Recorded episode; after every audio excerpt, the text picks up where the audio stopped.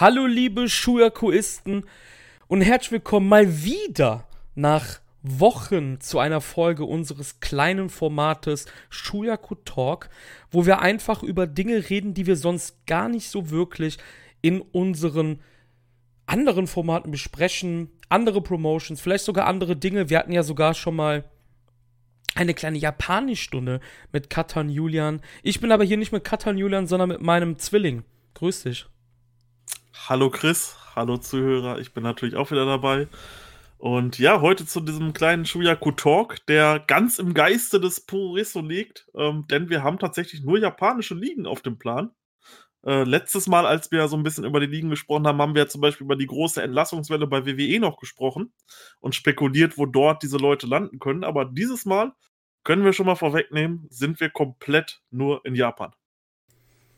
Ja, wir haben nämlich, um das direkt mal vorab zu sagen, wir haben als Themen heute Big Japan Pro Wrestling, Pro Wrestling Noah, All Japan Pro Wrestling und Dragon Gate. Wir gehen da ein bisschen rein, denn der diesjährige September ist von Turnieren überschwemmt worden. Big Japan hatte große Shows und bei Dragon Gate geht's ab. Deshalb, ja, werden wir jetzt gleich anfangen. Aber ich habe eine Frage an dich vorweg. Bitte. Was kannst du mit der Zahl 315 anfangen? Gar nichts wahrscheinlich, ne? Mit der Zahl 315? Ja. Nein, tatsächlich nicht. Vor 315 Tagen haben wir unsere New Japan Figuren bestellt. ja. Die okay. nach 315 Tagen immer noch nicht bei uns sind. Sehr gut. Ja, ähm, ich habe die Hoffnung tatsächlich noch nicht aufgegeben. Vielleicht äh, passiert ja noch was, aber so langsam findet man sich mit einem Gedanken ab, wir wurden da einfach komplett beschissen und äh, ja, wir werden die Figuren niemals sehen.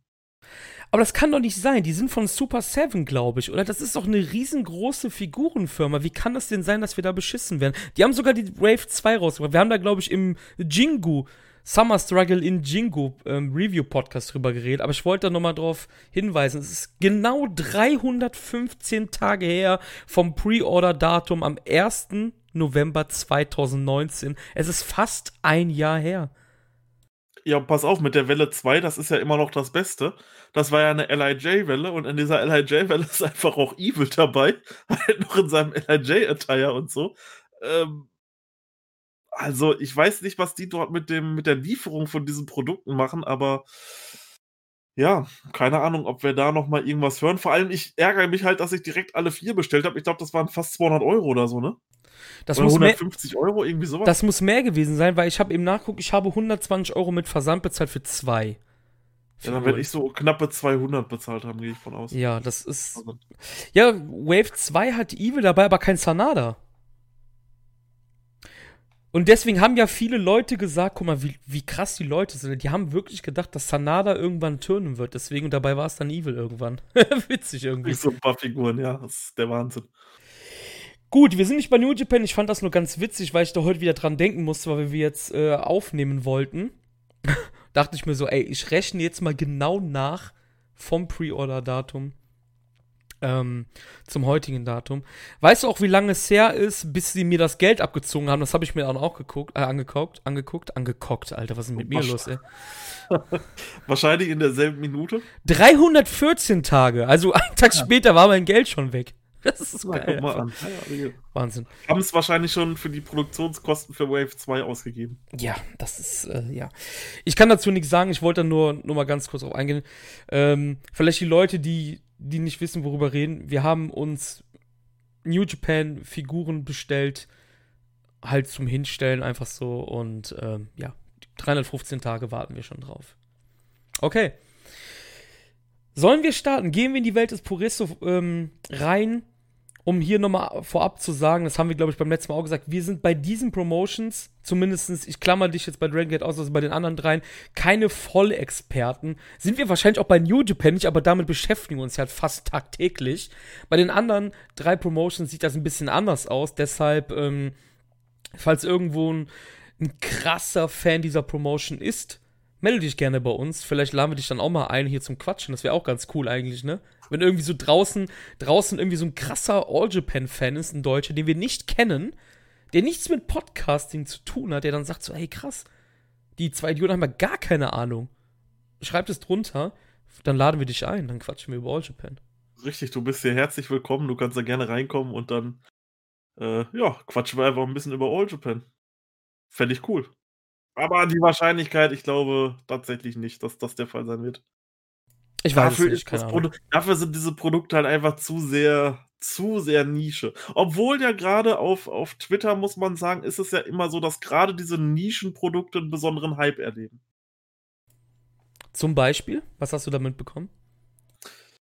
Na ja, zum Beispiel, dass, ähm, wenn man sich jetzt überlegt, was jetzt so immer gesagt wurde, dass dass dass Gedo 'n schlechter Booker war und Akiyama viel besser und dann, hatte dann war All Japan der heiße Shit, dann hat Meltzer, ähm, Kento Miyahara gelobt damals und halt einfach erkannt, was für 'n geiler Wrestler das ist. Und dann war auf einmal All Japan nicht mehr cool und dann war's Noah. Zwischenzeitlich war dann mal Wrestle One der heiße Shit und ja, ich bin sehr gespannt. Das ist scheint sehr launisch zu sein und irgendwie alle paar Monate ist gefühlt irgend 'ne andere Promotion grad der heiße Shit, die man sonst wahrscheinlich eher nicht schauen würde. Aber ich bin gespannt, also. Lass mich gern überraschen, was da so in der Zukunft für Trends entstehen. Ich habe mal gehört, dass 666 der heiße Scheiß sein soll. Bei der bei Ja. bei der krassen Twitter-Nerd-Community. Definitiv, das ist äh, leider hat noch keiner angefangen und hat die wahre Goat-Promotion Dotonbori für sich entdeckt. Ähm, leider noch nicht. Nein, aber solche Sachen oder, ähm, Dove Pro Wrestling ist auch sehr gefragt, was ich so mitbekomme. Ich weiß allerdings auch nicht es kann natürlich auch sein, dass ich mich einfach in den falschen Bubblen bewege, dass ich so was mitbekomme, aber, ähm, mir werden dann halt immer irgendwelche Wrestler angezeigt, die ich in meinem Leben noch nie gesehen habe. Und dann guckst du drauf, okay, die haben da grade vor 20 Zuschauern in irgend 'ner Kneipe gekämpft. Okay, das ist jetzt der heiße Shit. Ist immer interessant zu beobachten. Twitter ist ein herrlicher Place. Twitter ist wunderbar. Ich liebe Twitter. 'N großes Herz geht raus an die gesamte Wrestling-Twitter-Community, ähm, die nie salty ist, die immer gut drauf ist. Ich liebe euch. Ich weiß jetzt nicht, wie wir die Überleitung zu Big Japan, äh, hinkriegen, aber Big Japan hatte einen Doubleheader im Yokohama Bunker Gymnasium. Beide Shows hatten interessante Matches parat. Und man muss sagen das ist jetzt 'n paar Tage her, also die Shows waren am 29.8. und 30.8. Eine lief bei Samurai TV, die eine lief bei Nico Nico. Was macht diese Shows überhaupt so besonders? Das waren die letzten Shows im Yokohama Bunker Gymnasium. Die Halle wird abgerissen. Oder umgebaut. Ich bin mir jetzt grad gar nicht mehr sicher. Eins von beiden. Nie Glück für die Halle. Ja, Yokohama Aber schön, dass schön, dass man wenigstens eine Show auch auf westlichen Streaming-Pla gut, was heißt westliche Streaming-Plattformen, aber Nico Nico Pro kann man ja hier auch im Westen empfangen. Mhm, Finde mhm. ich auf jeden Fall gut und ist 'n richtiger Schritt. Auf jeden Fall, also Yokohama Bunker Gymnasium passen 5000 Leute rein. Der letzte, der annähernd 5000 geschafft hat, war wenig überraschend New Japan. Das war im Jahr 2018 bei einer G1-Show. Da war die Halle komplett ausverkauft.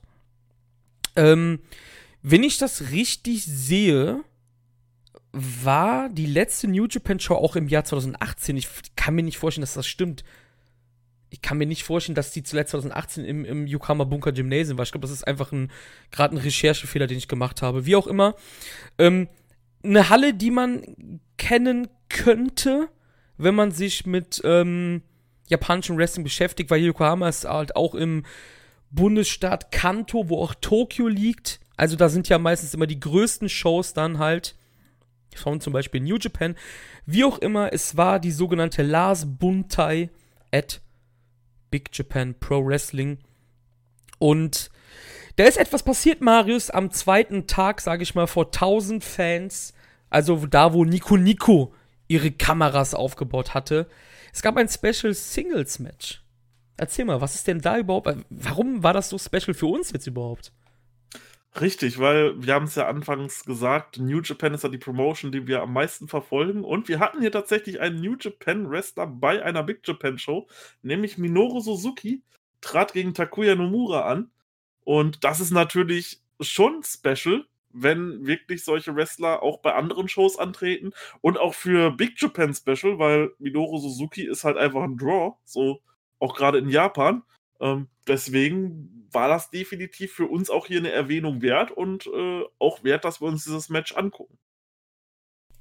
Ja, auf jeden Fall. Also es war ein relativ kurzes Match, wenn ihr nur New Japan verfolgen sollt. Das Match ging nicht mal 10 Minuten, 9 Minuten und 50 Sekunden. Wer ist Takuya Nomura? Takuya Nomura ist ja, so das große Sternchen der jüngeren Big Japan Generation. Big Japan hat ja immer mal wieder Probleme mit gutem Nachwuchs beziehungsweise Nachwuchs, der am Ball bleibt, die waren da eine Zeit lang ziemlich gebeutelt, weil zum Beispiel eine Hoffnung, ähm, Shinya Ishikawa damals relativ früh zurückgetreten ist, zum Beispiel. Und Takuya Nomura ist in der Strong Division und ist in einem der, ich sag es jetzt einfach mal so, der heißesten Independent Tag-Teams, nämlich die Astronauts mit Fuminori Abe. Der ist ein Pro Wrestling Basara Wrestler, wrestelt aber auch bei All Japan und bei ganz, ganz vielen anderen. Also halt auch, wie ihr seht, bei Big Japan. Und die sind wirklich der heißeste Scheiß jetzt im Indie-Bereich. Wirklich, also. Ja, ist ein super interessanter Wrestler, der wrestelt seit vier Jahren, ist 26 Jahre alt, wurde von Hideki Suzuki und Katsuki Hashimoto trainiert. Katsuki Hashimoto auch ein Big Japan Wrestler, ehemaliger Big Japan Junior Heavyweight Champion. Hideki Suzuki, einer der Veteranen, wurde vom legendären Billy Robinson trainiert, ähm, wrestelt auch sehr danach, ist übrigens einer der ja, wie nennt man das? Einer der, der, der Dream Opponents von Walter. Kannst du dich daran erinnern, wie Walter auf Twitter, bevor diese WWE-Shows angefangen hat mit äh, NXT UK, dass er immer wieder gesagt hat, ich möchte Hideki beim Karat haben? Kannst du dich daran das erinnern? Wäre, ja, ja, das wäre so gut gewesen und äh, ich habe damals auch gedacht, okay, das Ding ist schon fest und man teasert das halt jetzt so, so ein bisschen an damit, äh, aber war es halt leider dann im Endeffekt nicht. Aber das wäre halt wirklich ein Line-Up gewesen, ja, diese Personalie wäre im Endeffekt perfekt fürs Karat gewesen. Vor allem bei Karat findet ja auch immer Ambition statt. Ich glaube, da hätte Hideki Suzuki perfekt reingepasst und wenn er da gewesen wäre, hätte er das Ding wahrscheinlich auch gewonnen dort. Ähm, ich glaube, das wäre großartig geworden, wenn er in diesem Turnier dabei gewesen wäre. Und halt im Karat, um dann vielleicht so ein krasses Erstrunden-Match gegen Walter zu haben. Ähm, wäre richtig, richtig gut geworden. Ist leider nicht passiert und wird halt jetzt durch die Vertrag, die Situation von Walter wahrscheinlich auch nicht mehr passieren.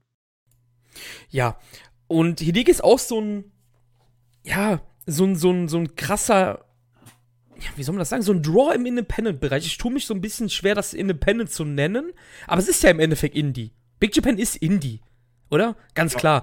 Ähm, war schon Wrestle One Champion, war bei Zero One schon Champion, war bei Big Japan schon zweifacher Champion, ist bei Noah dieses Jahr auch vermehrt angetreten, also dieses Jahr mehr Noah gewrestelt als alles andere, war da oder beziehungsweise ist da Teil der Sugiura Gun gewesen und ähm, ja, ist eigentlich ein unfassbar interessanter Mann auf jeden Fall. Wir kommen jetzt aber zurück zu Takuya Nomura, der nicht minder ähm, interessant ist. Er ist wirklich sehr technisch versiert, hat großes Potenzial, um irgendwann mal die alteigene, Sessenen äh, Yuji Okabayashi und Daisuke Sekimoto zu beerben. Das Problem ist, er ist halt aktuell nicht mal annähernd so breit wie die beiden, aber die sind ja auch unfassbar breit. Also, das ist auch ja. so, eine, so eine Sache. Auf jeden Fall, Takuya Nomura war der Gegner und für Leute, die nur New Japan schauen, war das vielleicht erstmal ein bisschen umdenken, das Match, oder? Weil es halt auch so kurz ging. Aber wie hat es dir denn so gefallen? Weil du, du bist jetzt auch, ich würde sagen, du bist, keine Ahnung, 70 mal weniger drin im Big Japan als ich und ich bin schon wenig drin wahrscheinlich eher noch 100% äh, weniger drin.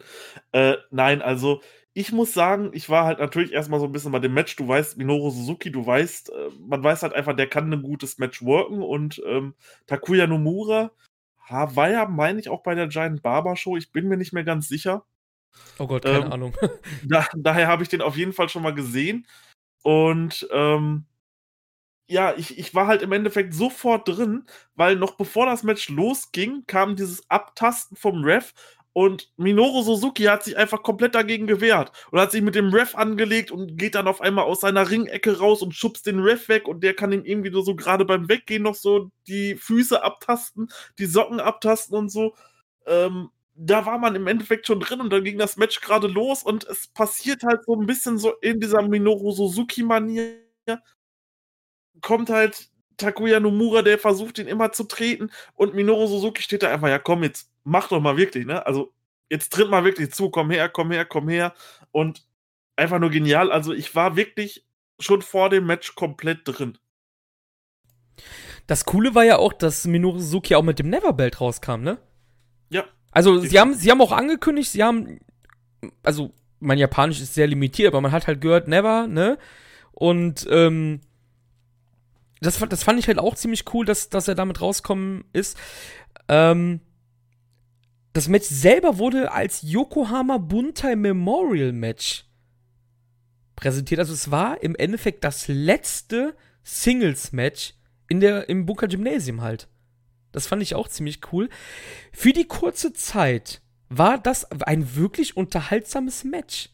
Nomura hat immer wieder Offensiven zeigen dürfen, die halt relativ abgeprallt sind, aber er sah halt auch nicht aus wie ein absoluter Loser, ne? Also er, er konnte, er hat schon gezeigt so, ja, ich bin auf jeden Fall zwei Steps unter dir und halt auch viel unerfahrener, aber man hat ihm halt Potenzial zeigen lassen, ne? Also man hat ihm wirklich dargestellt so, hey, das ist einer für die Zukunft halt. Hundertprozentig. Man hatte halt in diesem Match wunderbar diese ja, brutalen Aspekte, wo es dann halt einfach nur auf die Fresse gab, gepaart mit so total technischen Aspekten, wo halt auch Nomura sich wunderbar zeigen konnte in den Submissions. Dann hat er sich irgendwie noch gewunden, ist irgendwie noch ins Seil gekommen und sowas.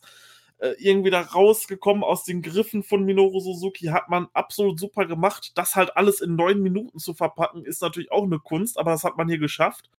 Und Wahrscheinlich wäre bei New Japan dieses Match doppelt so lang gegangen, wahrscheinlich so um die 20 Minuten oder sowas, aber hier hat man gesehen, man kann das auch wunderbar in 9 Minuten packen und hat hier echt eine gute Match-Story drin gehabt.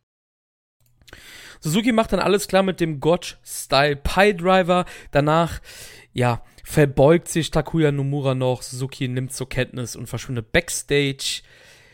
Cooles Match allgemein muss man sagen, ich habe es jetzt zeittechnisch nicht geschafft, die ganze Show zu sehen, aber wenn ich mir die Card anschaue, da hat man halt wirklich einige Promotions haben da ihre Leute abgestellt, also DDT-Wrestler waren dabei, Ice Ribbon hatte ein Match, Sen die Sendai Girls um Maiko Satom Satomura hatten ein Match, Basara war zu Gast, ähm, 666 war dabei, haben wir gerade eben noch drüber gesprochen.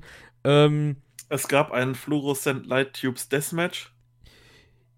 Ja. Und in diesem Deathmatch stand jemand, der auch bei der WXW gut bekannt ist, Yuki Ishikawa nämlich. Ah, Moment, das ist, das ist gar nicht der. Ich habe jetzt gerade auf den Namen geklickt. Entschuldigung, das ist gar nicht der Yuki Ishikawa. Nee, hab ich. Ja. Ich, dachte, ich, war, ich war mich schon gerade am Wundern, so dass der das Match überlebt hat. Ähm, okay. Nee, nee, nee. Hab, der, der, der, Al der, alte Mann macht keine Deathmatches. Nee, ich ähm, habe mich tatsächlich, ohne Witz, Leute, ich habe mich tatsächlich, als ich dieses Match gesehen, ich bin halt wirklich nicht bei Big Japan drin, der ja. Name sagt mir gerade gar nichts. Und ich habe mich gewundert, ich so, nein, der stand doch nicht in so einem Light Tubes Deathmatch drin, ne? Nee, nee. Ich habe es nicht gesehen und dachte dann so, ey, das gibt's doch nicht, ne? Die nee, packen nee, nee. den alten Mann doch nicht da. nee, nee, nee. Wunderbar. Wunderbar. Das nee, ist aber, Podcasting, Leute. Ryuji Ito war natürlich dabei, es waren Freedoms-Leute dabei, interessanterweise ja auch Mammoth Sasaki, ein ehemaliger FMW-Wrestler, der noch mit dem legendären Hayabusa zusammen gecatcht hat. Masato Tanaka war dabei, der erste Never Openweight Champion. Kleiner Hint. Ähm, Shuji Ishikawa, der auch mehrfacher Big Japan Deathmatch Champion und Strong Champion war, der jetzt bei All Japan der Booker ist, der war dabei. Tetsuya Endo, der war dabei von DDT. Natürlich Ryota Hama.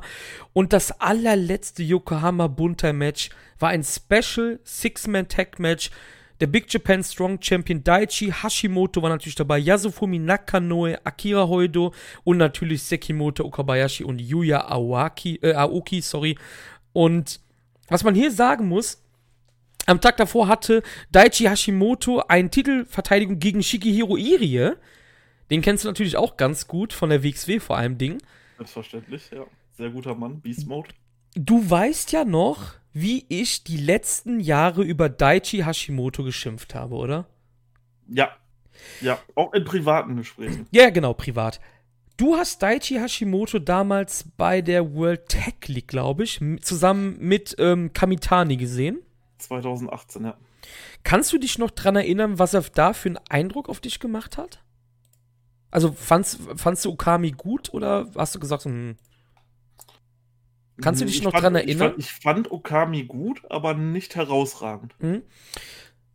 Daichi Hashimoto ist seit November, also fast auf den Tag genau 315 Tage, da sind wir wieder beim Thema, hat ja da Kohei Sato den Titel abgenommen in der Sumo Hall und er hat wirklich gute Titelverteidigung gehabt. Die letzte gegen Irie war gut, die gegen Akira Hoido war gut in der Korakuen Hall. Gegen Nomura war gut. Was ist mit Daichi los? Hat der endlich Bock? ich habe bei Twitter gelesen, ich hab, er hatte auch Titelverteidigung gegen Okabayashi und Sekimoto, die hat er beide besiegt, ne? Die habe ich nicht gesehen, die Matches. Ich habe aber bei Twitter gelesen, Daichi ist herausragend, wenn der nicht gegen Sekimoto und Kobayashi kämpfen muss. Der hat wahrscheinlich einfach keine Chemie mit den beiden, so wie ich das immer rauslese. Ist natürlich ein bisschen blöd, wenn man bei Big Japan ist.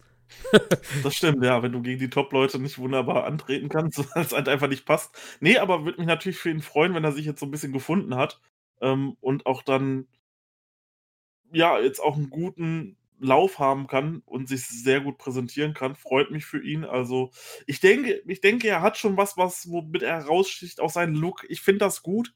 Ich finde den Wrestler gut. Und jetzt hat auch, ähm, ja, wenn er sich gut zeigen kann, ist das umso besser. Findest du Daichi Hashimoto, also findest du, hast, oder sagen wir mal anders, hast du reingeschaut kurz in die Entrances vom Main Event? Oder, oder so? Oder wie kommst du jetzt auf den Look? Oder von letztem Mal? Nein, nein, halt. der, der, Look, also generell von den Matches, die ich bei ihm gesehen habe, mir gefällt einfach sein Look. Ich hm. finde das cool, ich finde das cool mit seinen Haaren und so. Das ist Aber ist ein bisschen Indie, oder? Wird Sicherlich, ja. Ja, ne? Ja. er tritt ja auch im Indie-Bereich auf. Nee, nee, ich meine jetzt, ich mein jetzt einfach nur so, ich wollte jetzt die nächste Frage war so, rein, rein vom, jetzt nicht vom Können her, aber rein vom, vom Look her wäre das was für New Japan. Ich meine, wir haben ja auch den, den wir haben Mr. Indie Sleaze, Doki bei New Japan. Also eigentlich kann mhm. jeder mitmachen mittlerweile, weißt du. Der sieht ja auch total Indie Sleaze aus. Aber Daichi, ich habe in den, in die, in den mm, Main Event kurz reingeschaut, also in die Entrance. Ich habe irgendwie, ich muss das echt sagen, ich habe ein bisschen Goosebumps Bumps bekommen, als sein Team losging, weil er hat ja das Team von seinem Vater Shinya, ne? Und das fand mhm. ich halt irgendwie geil, wie er da mit dem Titel reinkam und so. Aber er sieht halt wirklich ein bisschen Indie-Sleaze aus, ne? So. Ich denke, für so einen Schritt, er ist halt erst 28 Jahre alt, ne? Schauen wir mal, wie seine Entwicklung sich genommen hat, wenn er 35 ist oder 34 ist, ne? Und sich dann wirklich vielleicht gemacht hat jetzt über die nächste Zeit, ähm, wie das dann aussieht mit ihm, wie dann seine Karriere verlaufen ist. Bin gespannt. Ja, und damit schließen wir Big Japan ab und gehen zum nächsten, nämlich All Japan. Da steht nämlich jetzt der Champion Carnival ab. Leider durch Corona bedingt in einem abgespeckten Teilnehmerfeld. Das ursprüngliche Teilnehmerfeld war unfassbar fett. Ich habe geheult fast, als ich heute nochmal nachgeguckt habe, zwecks des Podcasts, wer damals alles angekündigt wurde. Unter anderem Davy Boy Smith Jr., Shigehiro Irie, Kai. Takashi Sugiura darf man auch nicht vergessen. Ja, Kai, Takashi Sugiura, Kamitani von Big Japan, Ayato Yoshida. Das wäre schon cool geworden, ne? Definitiv. Also, ähm, mit Kai hat man natürlich wieder einen Wrestler dabei, der jetzt die letzten zwei Jahre bei Dragon Gate war, den ich natürlich auch sehr gut finde. Ähm, der hätte da auch, glaube ich, wunderbar reingepasst, auch vom Wrestling-Stil her. Sugiura natürlich äh, ohne Frage dicker Draw wäre halt Davy Boy gewesen. Da hätte man auch wunderbar schauen können, wie macht er sich im Champion Carnival. Aber leider hat uns da ähm, ja, Corona einen Strich durch die Rechnung gemacht. Aber auch das neue Teilnehmerfeld kann sich sehen lassen. Es sind zwar nur zehn Mann dabei, es gibt zwei Fünf-Mann-Blöcke. Im ersten Block haben wir folgende Leute. Zum einen Jiro Kuroshio, genannt auch Ikemen, ein Freelancer, der zuletzt auch bei Wrestle One war, hatte einen unfassbaren Twitter-Hype. Jetzt sind wir hier wieder bei diesem Twitter-Hype von dieser Puro-Community. Die ist ja sehr toxisch immer, ne? Diese Wrestling-Twitter-Community auch. Ikeman war unfassbar over. Dabei ist der, ist der gar nicht so ein guter Wrestler einfach, ne? Das ist einfach nur so ein, so ein Comedy-Dude. Weißt du eigentlich, was Ikeman bedeutet? Tatsächlich nicht. Ich habe mir das mal übersetzen lassen. Ich habe ein bisschen gegoogelt, nicht allzu lange. Vielleicht hätte es ein bisschen weiter bohren sollen. Ikemen heißt sowas wie so ein stattlicher Kerl. So ein, so ein cooler Dude. Okay. Der ist, coole Dude. Ja, ja, das ist auch das einzige. Ja, ist ja auch egal. Wir kommen da gleich zu. First Entry, also zum ersten Mal dabei auf jeden Fall. Dann haben wir Zeus von Purple Haze mit dabei. Siebtes Mal dabei, 2016 war ein Finalist. Das ist sein größter Erfolg jetzt im Champion Karneval. Wir haben den Triple Crown Champion. Man muss eigentlich sagen, den fünffachen Champion, denn er ist ja auch, ja, Tag Team Champion. Der Five Crown King. Kann man ja eigentlich sagen. Suwama, 15. Mal dabei, gewonnen 2008. Auch lange, lange her mittlerweile. Ebenfalls im Block Jake Lee, vierter Mal dabei, letztes Jahr im Finale gewesen. Und auch zum ersten Mal dabei, ehemals Wrestle One, Kuma Arashi. Das ist der erste Block. Du bist ja nicht so drin in All Japan, ne? Das haben, ja, das haben wir ja schon öfters mal thematisiert. Wie siehst du das als, ja, von, als Außenstehender? Was sagst du zum ersten Block von diesen fünf Leuten? Also ich finde den Block sehr spannend, weil du hast halt auf jeden Fall drei dicke Draws mit Suwama, Sus und Jake Lee. Dazu hast du jemanden, der so ein bisschen unberechenbar ist wie Kuma Arashi und jemanden, der wahrscheinlich für irgendwen irgendwann in diesem Turnier ein Spoiler sein wird mit äh, Jiro Kurishio. Du hast dort eigentlich die perfekte Zusammenstellung aus dem Block. Du hast drei dicke Namen, einen, der spoilern wird und einer, der schauen wir mal, wie sein Turnier sein wird ähm, wahrscheinlich äh, negativ rausgehen wird, aber vielleicht auch einen wichtigen Sieg irgendwo bekommen wird. Also ich finde den ersten Block tatsächlich sehr ansprechend und sehr interessant und auch gar nicht so, ich habe heute schon ein bisschen mit Chris geschrieben, kann man sagen, ich fand ihn gar nicht so sehr berechenbar und habe mich auch echt so ein bisschen schwer getan, nachdem ich mich eingelesen habe, wer diesen Block hier tatsächlich gewinnen sollte. Ja, es ist ist wirklich ein spannender Block. Du hast es eigentlich schon gesagt. Wir haben hier den Triple Crown Champion Suwama, der ja eigentlich, ja, der, der, der relativ überraschend Kento Miyahara entthront hatte, der ja kurz vor seinem Rekord, also der ja den Rekord-Reign gemacht hat, eigentlich, hat er gleichgezogen mit Kawada. Und da haben sich auch Leute gefragt, so, ja, warum lässt du denn jetzt den alten Opa das Ding gewinnen, ne? Und seitdem hält Suwama halt das Ding. Ähm, Grüße gehen raus an Steffen. Oh, der hat sich krass aufgeregt, ne? Damals im Discord. Aber er hat, hatte ja recht gehabt. Ich glaube, der Spot war eigentlich für Nomura gedacht. 100%. Übrigens, Leute, nicht zu verwechseln, nicht für Takuya Nomura. Das ist nämlich jemand anderes. Wir haben ja gerade über Takuya Nomura gesprochen von Big Japan, sondern für Naoya Nomura. Zwei verschiedene Kerle. Der eine All Japan, eine Big Japan. Ist halt vielleicht ein bisschen ähm, verwirrend, ja. Verwirrend, ja. Muss man erstmal durchsteigen. Ja. Ähm, jetzt habe ich gerade ein bisschen den Faden verloren, genau, Suwama. Da hat man ja schon so ein bisschen die Augen gerollt. Ich denke, dass Suwama, egal wer den Champion Carnival gewinnt, er wird gegen irgendwen aus dem Teilnehmerfeld den Titel verlieren. Sei es der Gewinner des Turniers oder jemand, der ihn pinnt im Block. Ich glaube, Suwama wird dieses Jahr nicht als Triple Crown Champion überleben. Du hast gesagt, wir haben zwei spannende Personalien. Wir haben einmal Jake Lee von der Faction Jin was so.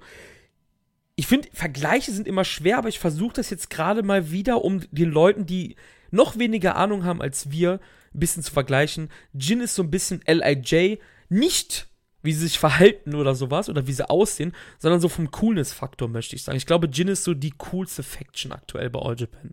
Um das mal so zu sagen. Zeus ist in Purple Haze. Purple Haze ist die Heal-Faction.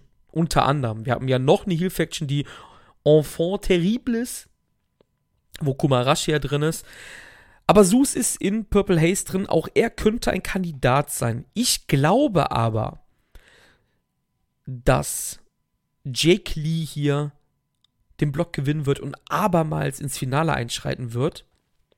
Das Zeus-Experiment, sage ich jetzt mal, haben sie irgendwie so ein bisschen fallen gelassen. Zeus ist zwar aktueller All-Asia Tag Team Champion zusammen mit Isanagi, was so ein bisschen so die, die Open Weight Tag Team Gürtel sind. Also All Japan hat zwei Tag Team Titel. Einmal die All Japan World Tag Team Championship, die hält Suwama mit seinem Partner Shuji Ishikawa. Und wir haben einmal die All Asia Tag Team Belts, die sind unfassbar uralt, die sind schon durch tausende Promotions gegangen. Und die halten aktuell halt Sus und Isanagi. Ähm, ich glaube, dass Jake Lee jetzt den nächsten Schritt machen muss. Auch hier sage ich wieder, wenn Nomura drin wäre, würde Nomura für mich eigentlich der sichere Champion-Karneval-Sieger sein. Jetzt pass auf, Jake Lee ist in derselben Faction wie Nomura. Der ist aber verletzt. Das ist spannend, finde ich. Was passiert denn, wenn Nomura wiederkommt und Jake Lee könnte Champion sein? Gibt es da vielleicht ein paar Probleme? Das wissen wir ja noch nicht. Ähm, ich hatte eben die Cards auf, ich habe sie jetzt wieder zugemacht, weil ich nicht so schlau bin. Da habe ich sie. Am 26.09. ist der letzte Tag des A-Blocks. Marius, was gibt's da für ein Match? Weißt du das aus dem Kopf? Oder hast du den. Selbstverständlich. Ja, dort. super. Natürlich. Äh, wo du gerade noch, bevor wir das Thema weghaben, sagtest, die All-Asia-Titel, die so alt sind. Da hast du tatsächlich recht. Ähm, die sind alt und die sehen halt auch wirklich alt aus, aber wie der Zufall so mochte, so wollte, hatte ich diesen Titel auch schon auf die Schultern. Denn damals, als wir das erste Mal bei New Japan waren, war gerade ein gewisser Yuji Nagata yeah. äh, Titelträger. Und der hatte den damals dabei gehabt, einen von den ähm, beiden. Und ja, war sehr cool auf jeden Fall. Ja, am 26.09. dort quasi so am Blockfinaltag äh, haben wir das Match Zeus versus Jake Lee. Und ich denke, auch zwischen den beiden wird sich das Ganze entscheiden, wie du schon gesagt hast. Das Problem ist halt, dass, dass das ja, Produkt Zeus ist so ein bisschen gescheitert. Und deswegen war es halt auch so schwer für mich zu tippen, weil der muss halt irgendwie, ähm, ja, der muss halt irgendwie gut dargestellt werden, damit halt auch Purple Haze gut dasteht, weil Zeus ist ja der Anführer von der Gruppierung. Und ähm, deswegen dachte ich so, okay, wäre das schon nicht verkehrt, so ein, so ein, so ein, so ein, so ein, ja, im Finale quasi zu stehen und mal einfach so diese Dominanz auszudrücken. Ich glaube aber auch eher, dass Jake Lee das macht, weil mit dem hast du dann halt, ja, gleich mehrere Geschichten, worauf wir dann noch in Block B zu sprechen kommen, die du eben mit Jake Lee dann noch machen kannst. Dennoch glaube ich, dass Zeus eventuell ja sogar über Suwama hier einen Sieg bekommt, um sich dann halt irgendwann in der Zukunft wieder in diesem Title Picture zu präsentieren, zu sagen, hey, ich habe damals beim Champion Karneval äh, den Champ besiegt und äh, die beiden wären dann quasi gleich auf und Jake Lee besiegt ihn dann am Ende und kann dann gerade so im, ins Finale einziehen, beispielsweise. So könnte ich es mir vorstellen.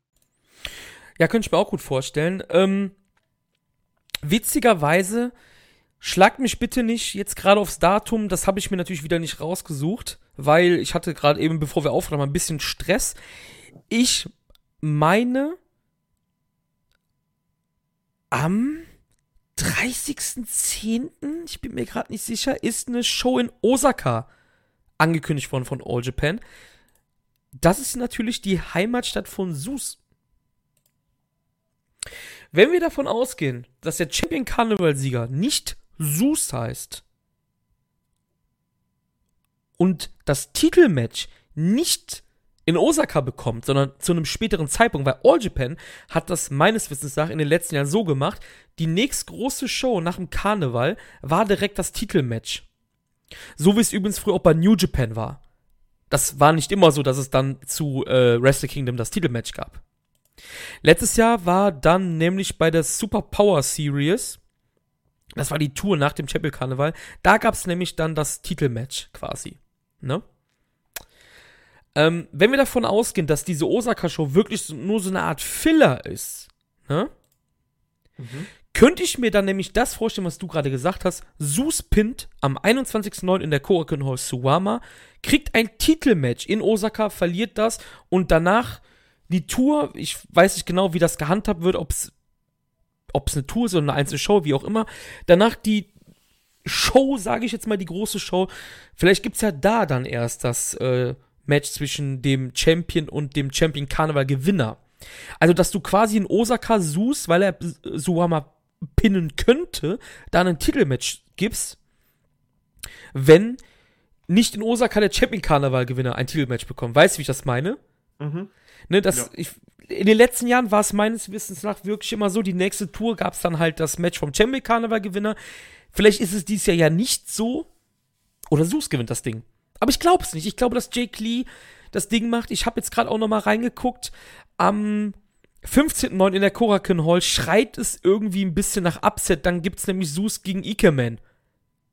Meinst du nicht, Ikeman rollt den ein, sodass Jake Lee am letzten Tag an Sus noch vorbeiziehen kann? So denke ich es nämlich auch. Und ähm, Ikeman wird doch irgendwie Spoiler spielen. Der wird nicht viele Punkte, aber der ja, wird doch irgendwie spoilern. Ja, der, wird, der wird einen von den beiden, also ich sage entweder Jake Lee oder entweder Zeus wird er spoilern, äh, um das Ding nicht zu gewinnen. Und das wird Zeus sein, den er dabei spoilert. Aber ich kann es mir halt auch so vorstellen, dass selbst wenn jetzt Jake Lee beispielsweise den Titel gewinnt, er hat den Pin über dem aktuellen Triple Crown Champion, konnte ihn besiegen in einem Match und kann sich ja dann beispielsweise als eine Challenge für Jake Lee auch hinstellen. Sagen so, ey, ne, ich habe den Champion damals besiegt, ähm, lass uns ein Titelmatch haben. Beispielsweise jetzt, dass Klar, er auch zu einem späteren Zeitpunkt das haben könnte. Vor allem Dingen, bevor diese ganze Sache anfing, dass Wrestle One Leute gekommen sind, lagen Purple Haze und Jin auch in der Fehde. Das macht ja dann sogar noch Sinn, ne? Am ersten Tag des A-Blocks gibt es aber auch Lee gegen Ikemen. Ne, das kann natürlich am ersten Tag passieren, ja auch bei New Japan oft mal Überraschung. Das kann natürlich auch passieren, ne? Also es ist wirklich spannend, der A-Block.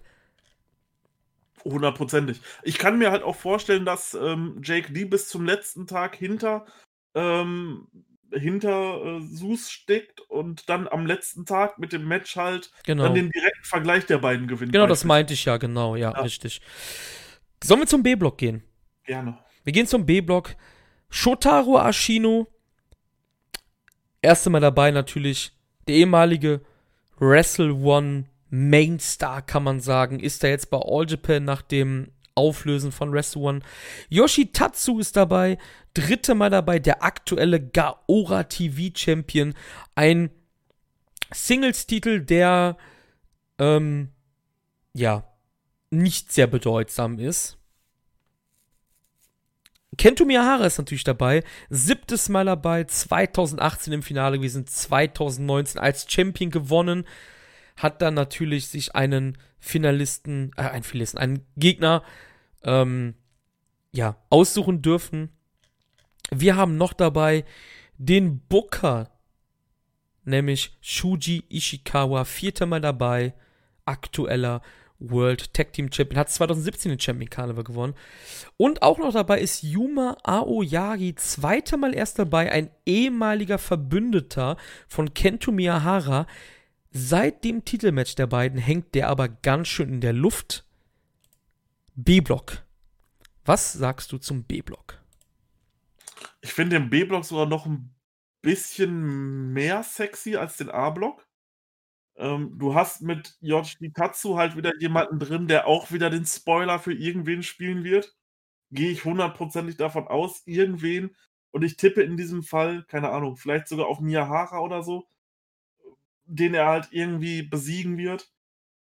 Aber du hast halt von den Leuten nochmal, du hast einen Shotaro Ashino, den du halt extrem krass gerade dargestellt hast. Und du hast einen Kento Miyahara drin, der halt sowieso ähm, das Aushängeschild der Promotion ist. Dazu einen äh, Shuji Ishikawa und einen Yuma Aoyagi. Hast du eigentlich einen richtig, richtig starken Block, wo eigentlich kaum einer wirklich groß Punkte lassen könnte, wenn die jetzt in anderen Blockkonstellationen wären, zum Beispiel. Deswegen, also mir gefällt der Block einfach noch ein bisschen besser als der A-Block.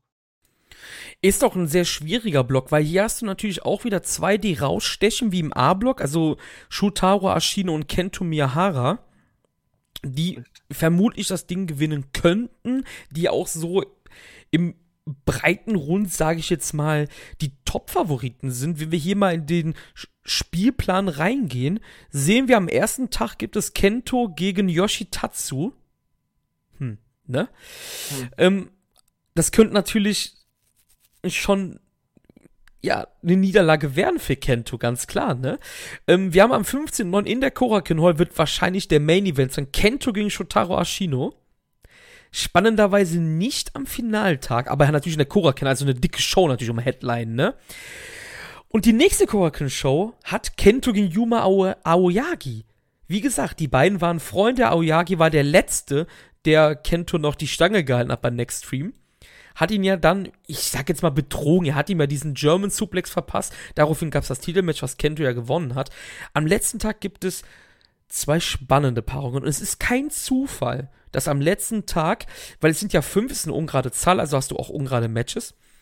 Am letzten Tag gibt es zufällig Kento gegen Shuji Ishikawa und Yoshitatsu gegen Ashino will sagen, Kento und Shotaro sind am letzten Tag im Einsatz. Also irgendeiner wird hier sein letztes Match verlieren. Und Shotaro Ashino wurde die letzten Wochen schlecht dargestellt. Warum auch immer. Das, du hast es ja gesagt, ein kometenhafter Push ne? Verliert dann das Titelmatch gegen Suwama und seitdem hat, haben die Enfant Terribles unfassbar viele Matches verloren. Warum auch immer, keiner weiß warum. Die, die, die All Japan-Fans in Social Media verstehen es einfach nicht. keiner versteht es, weil sie unfassbar schlecht dargestellt worden sind auf einmal. Und was ich mich hier frage ist, kurz zum Champion Carnival gab es ein Titelmatch zwischen Kento Miyahara und Ikemen, gegen Evolution bzw. Violent Giants, Shuji und Suwama. Das haben die beiden Violent Giants für sich entscheiden können. Demnach ist Kento kein Tag Team Champion mit Ikemen geworden. Ist das vielleicht ein Hint, dass Kento ins Finale einzieht?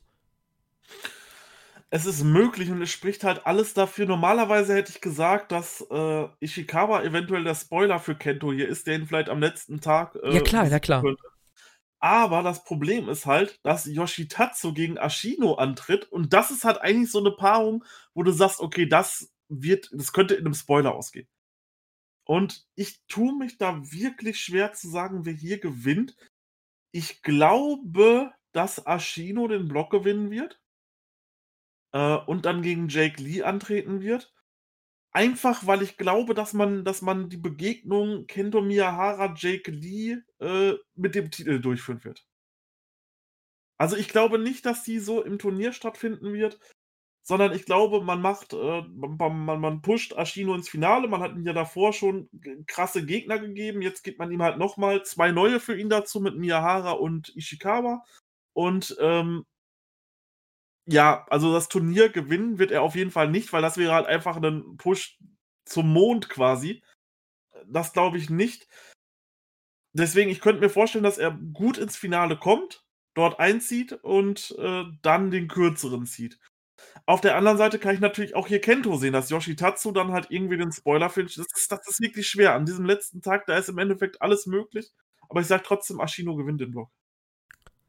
Ich, ich finde allgemein die die Geschichten, die darum ges gesponnen worden sind, sind halt unfassbar interessant. Du hast es ja gerade gesagt. Shotaro Ashino hat Kento hier im Blog und ähm, hat sich mit Jake Lee, also Jin und die Enfant Terribles hatten sich auch in den Haaren die letzten Wochen und Monate. Das passt ja dann auch wieder.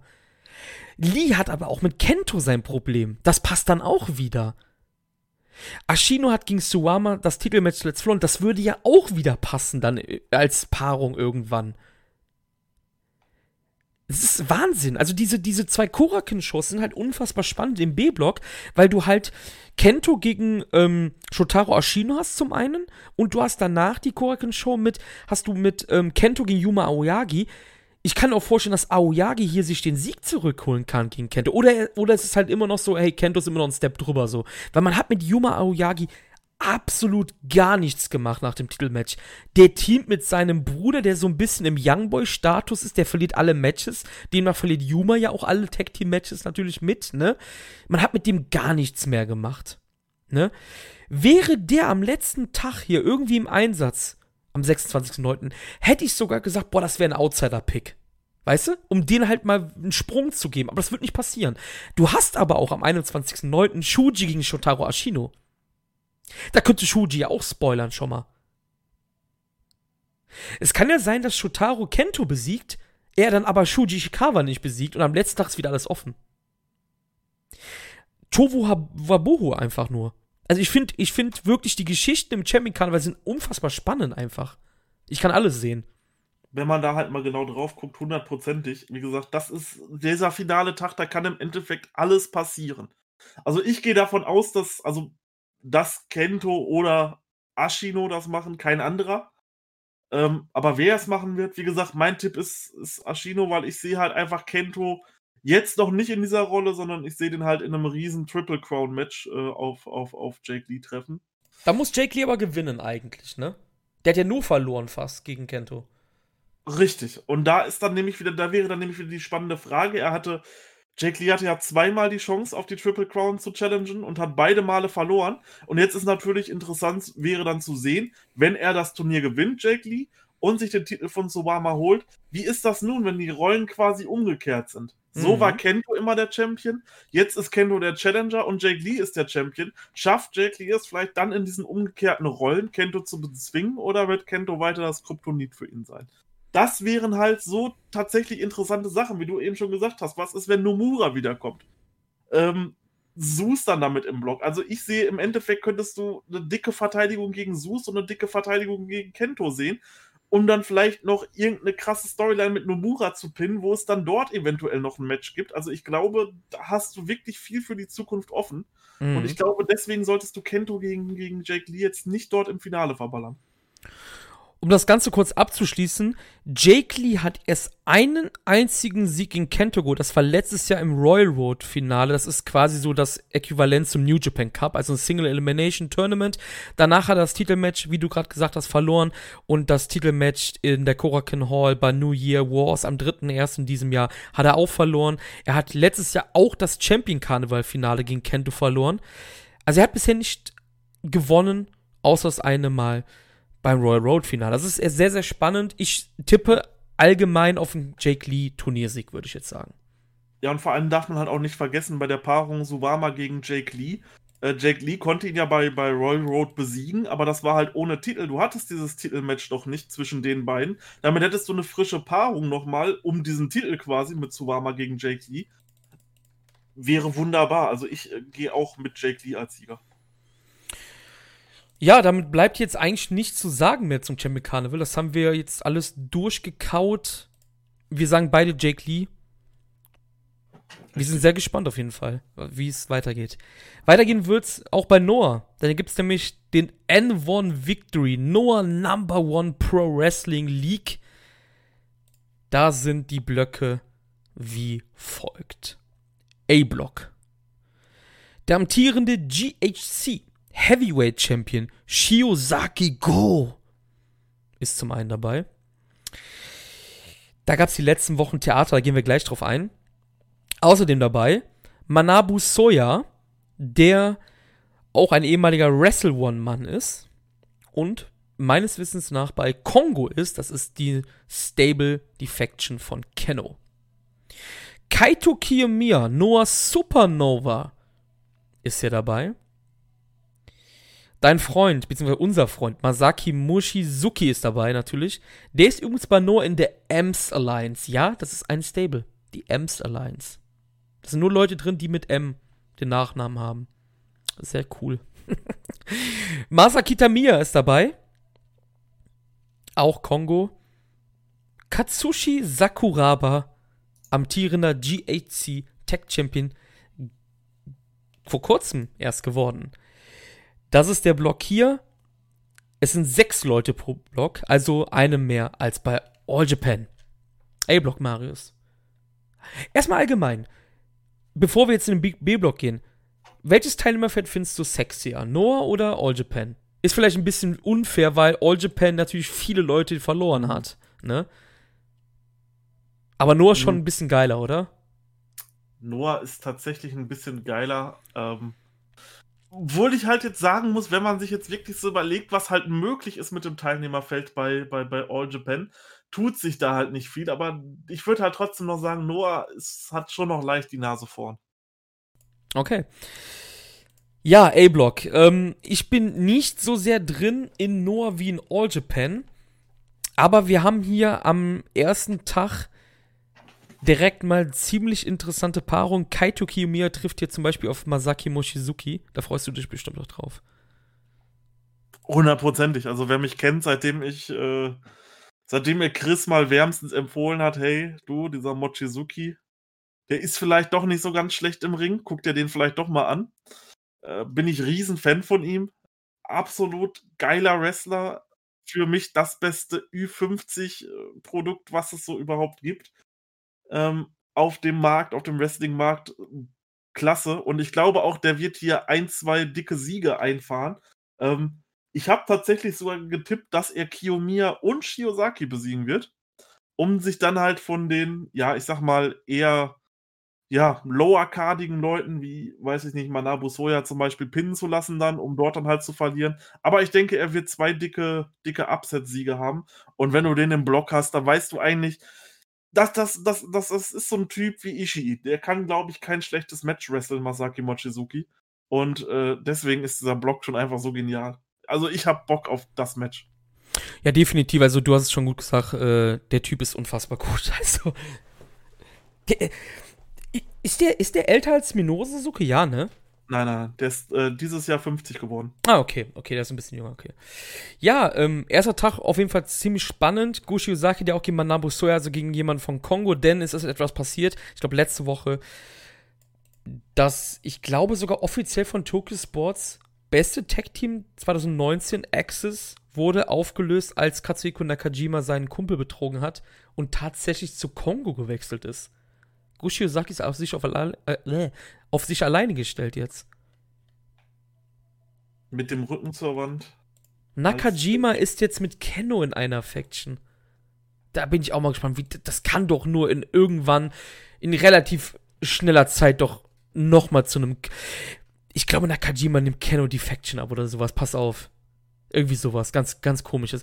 Auf jeden Fall, was ich eigentlich damit sagen möchte, ist, wie verkraftet Go das jetzt? Er ist amtierender Champion, er hat sowieso die Zielscheibe auf dem Rücken und hat dann natürlich zwei Leute von Kongo im Block und mit Kaito Kiyomiya dann auch noch einen, dem er in Januar ja diesen Titel abgenommen hat.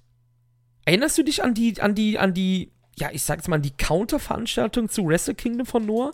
Richtig, da gab's ja Kaito gegen Go und hat Go ja Kaito den Titel abgenommen. Go hat die Zielscheibe auf dem Rücken, hat dann noch so jemand Barbarisches wie Mochizuki da drin und noch Sakuraba. Der ist ja auch brandgefährlich.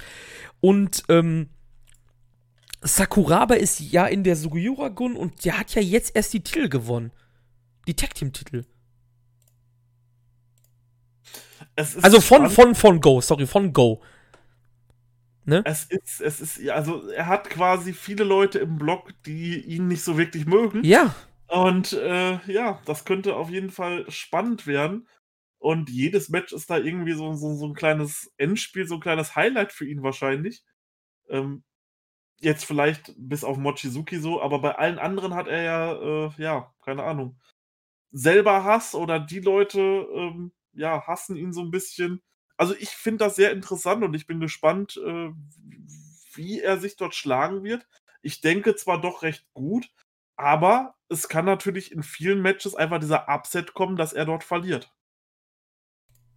Ja, auf jeden Fall. Vor allem Dingen, ähm, Mushizuki ist ja in der Ems Alliance. Das heißt, er ist ja auch öfters da. Du hast Kongo-Leute im Block.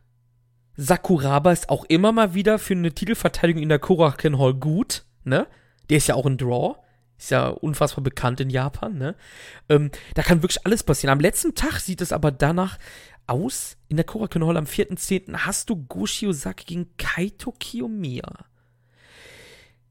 Ist Kaito für dich der Mann, der den Block holt? Also ich würde sagen, Kaito schlägt Go und zieht ins Finale ein. Ja, hundertprozentig sehe ich auch so. Alleine weil du dann mit dem, wie ich denke, Sieger aus dem B-Block äh, eine wunderbare Story noch erzählen kannst. Wozu wir dann gleich noch kommen. Aber ja, ich tippe auch, dass Kaito Kiyomiya hier äh, den Sieg einführen wird, einfahren wird über den Champion.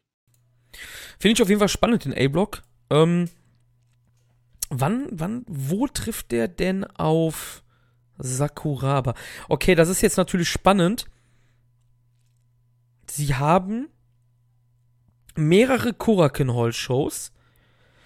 Am 22.09. trifft Go auf Sakuraba. Er trifft am 23.09. in der Abendsession, also sie haben am 23.09. Mittag- und Abendsession, trifft er auf Mochizuki. Da könnte ich, eine Paarung wird er verlieren, glaube ich. Eine Paarung wird er davon verlieren. Dann hat er am 26.09. Masaki Tamiya und am letzten Tag Kaito. Ich kann mir wirklich vorstellen, dass Kaito dann vorbeizieht am letzten Tag. Ich, ja. ich, ich glaube halt wirklich, dass Kaito, wenn du dir das Teilnehmerfeld anschaust, ich glaube, Kaito ist halt wirklich der Mann, der das Ding hier gewinnen wird. Also den A-Blocker zumindestens Von den Namen her. Weil Soja und Kitami, das sind ja Handlanger von, von Kenno Air. Mochizuki ist ein Outsider, heißt natürlich nichts, ne? Aber und Sakuraba ist ja auch eher so ein Standby-Mann, ne? Ich glaube, dass Kaito hier das Ding machen wird. Ja, klar, für mich entscheidet sich das auch nur bei Goshe Yosaki und Kaito Kiyomiya. Ähm, und da der Champion das nicht, da nicht ins Finale einziehen wird, denke ich auch, dass Kiyomiya das machen wird. Alleine halt für die Storyline und so ist das der richtige Weg. Gehen wir zum B-Block. Im B-Block ist Keno am Start, der aktuelle GHC National Champion, hat letztes Jahr den ersten N1 gewonnen. Wir haben dann gerade eben drüber gesprochen, Katsuhiko Nakajima gerade erst die Tag-Team-Titel losgewonnen und aber auch den National-Teil, den hat er an Keno verloren und ist jetzt dann auch noch zu Kongo geturnt. Puh, da, da ist auch richtig was im Argen. Wir haben den Evergreen dabei, Naomichi Marufuji, auch immer für Siege gut und für mehr natürlich. Shuhei Taniguchi ist hier dabei, der jetzt mal wieder Shuhei heißt und nicht Maybach. Das ist ja auch immer so eine Sache bei ihm. Natürlich ist dabei Takashi Sugiura, ehemaliger GHC Champion, ehemaliger National Champion, letztjähriger Finalist und aktueller GHC Tag Team Champion, auch in Evergreen, auch, ich glaube, 49 Jahre alt aus dem Kopf. Ich bin mir jetzt gerade nicht sicher, auch jemand, der im Alter gefühlt immer besser wird. Und wir haben Yoshiki Inamura dabei. Ja. Der Young Boy kann man sagen, man muss natürlich aufpassen, so Young Lion Sachen ist ja in den anderen Promotions nicht immer der Fall, weil sie brauchen ja jeden Mann, jede Verstärkung, ne? Aber Yoshiki Inamura ist halt so der Young Boy, 27 Jahre alt, ist auch bei Kongo übrigens. Ganz vergessen zu sagen. Also hast du hier drei Kongo-Leute. Ich glaube, Taniguchi ist nicht bei Kongo. Ja, genau. Ja. Auch ein absolut unfassbar sexy Block, kann man einfach nur sagen. Ähm, wenn da alles drin ist. Ich freue mich darauf. Ich bin auch gespannt äh, wie sich ähm, Inamura schlägt. Ich denke, er wird nicht viele Siege haben, aber äh, wenn er einen Sieg haben wird, wird ihn das doch schon weiterbringen. Ähm, ich habe richtig Lust zu sehen, was passiert, wenn äh, Keno auf Nakajima trifft und äh, Nakajima ihn dort vielleicht sogar übertrifft und ihn besiegt. Äh, was dann natürlich auch für die Zukunft weiter sehr interessant sein könnte. Also diese Matchpaarung da drin, ich bin einfach äh, ja so, so gespannt darauf. Du hast quasi mit Kenno, mit Nakajima, Marufuji, mit Sugiura, du hast einfach so einen unfassbar guten Block, wo einfach an jedem Tag irgendwo ein interessantes Match stattfindet. Auf jeden Fall, ja. Hier sind auch wirklich, ich will jetzt nicht den A-Block schmälern, aber hier sind mehrere Leute, die man halt zumindest die den Hut in den Ring werfen können, ja. Also ich denke mal, wir können dir ganz klar ausschließen, dass äh, Taniguchi und Iamura das Ding gewinnen, den Block, ne? Das können wir ja wohl ganz klar ausschließen. Am letzten Tag haben wir übrigens folgende Paarung B-Block. Marufuji gegen Nakajima, Sugiura gegen Kenno. Das ist kein Zufall, Leute, ne? Das ist kein Zufall. Wir dürfen hier nicht vergessen, wir haben hier den National Champion mit im Block. Das heißt, hier könnte auch mal ein Taniguchi einen Fall holen über Kenno für irgendeine Titelverteidigung in einer kleineren Halle oder halt auch in der Korakin, je nachdem. Wir haben hier Marufuji dabei, der ist immer für etwas gut. Sugiura sowieso. Aber mein Blockfavorit ist hier eigentlich Nakajima. Wir haben. Einen Moment, jetzt muss ich kurz gucken. Äh, wo bist du denn? Ja, genau, das habe ich mir nämlich gedacht. Am ersten Tag gibt es Kenogi Nakajima schon.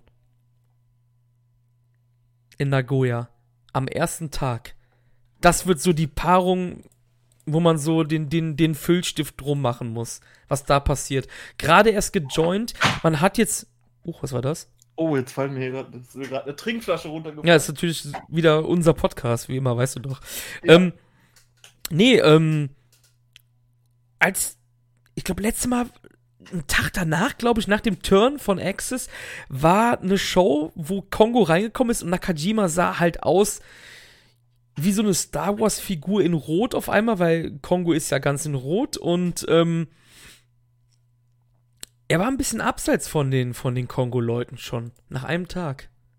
Es ist irgendwie eine ganz, ganz krasse Situation, was da in Kongo abgeht. Die Frage ist, wer gewinnt den ersten Tag der beiden? Was passiert am letzten Tag? Kann Sugiura Kenno hier spoilern? Ich denke schon, das kann natürlich passieren. Also ich sehe halt Nakajima irgendwie im Finale. Was also sagst du? Ich, also ich sehe auch ganz klar Nakajima im Finale. Ähm, er wird Marufuji besiegen, alleine weil es halt äh, doch schon ein, ein, ein Match mit, mit, Tradition sozusagen ist. Weil bei der 2018 Global League, das war ja der Vorgänger davor, äh, vom, vom, vom N1 Victory, hätte ähm, Marufuji eigentlich den Block gewonnen. Aber er musste dann halt wegen einer Schulterverletzung aussetzen. Und dann gab es ein Three-Way-Match um den Blocksieg quasi. Alle mit ich glaube, zehn Punkte war das damals, haben dann, sind dann gegeneinander angetreten. Das waren Koesato, Kenno und Nakajima. Und Nakajima hat dann gewonnen und ist ins Finale eingezogen gegen, und jetzt sind wir wieder im heutigen hier, Kaito Kiyomiya, wo er das Finale verloren hat. Und ich gehe davon auch aus, dass Nakajima hier gewinnen wird, dass er ja diese Rechnung, die vielleicht noch so ein bisschen offen war mit Marufuji, hier begleichen wird. Sugiura wird äh, Kenno besiegen, davon gehe ich aus, wird den Spoilern. Und wir sehen Kaito Kiyomiya gegen äh, Nakajima im Finale, weil es passt halt einfach so gut. Er hat 2018 das Finale, wo er irgendwie noch reingekommen ist, gegen Kiyomiya verloren, hat dann letztes Jahr im Juli äh, eine Challenge gegen Kiyomiya verloren und das war halt so ein bisschen so das äh, ja, Kryptonit von ihm. Und vielleicht hat Nakajima hier einen Plan, der Kongo mit einbezieht, um eben ja, diese, diese letzten Hindernisse aus dem Weg zu räumen. Vielleicht hat es jetzt einfach diesen Turn dazu gebraucht. Vielleicht verlässt er auch direkt das Stable wieder, ähm, nachdem er Kenno vielleicht besiegt hat. Und es war nur für eine Momentaufnahme gut in Nakajimas Plan. Das kann ja auch alles passieren. Ähm, und dann hat man halt noch das Ding, weil Access ja aufgebrochen wurde. Wenn Nakajima das Ding gewinnt, tritt er gegen Go Shiozaki an. Und come on, diese Paarung schreibt sich doch wohl von selber.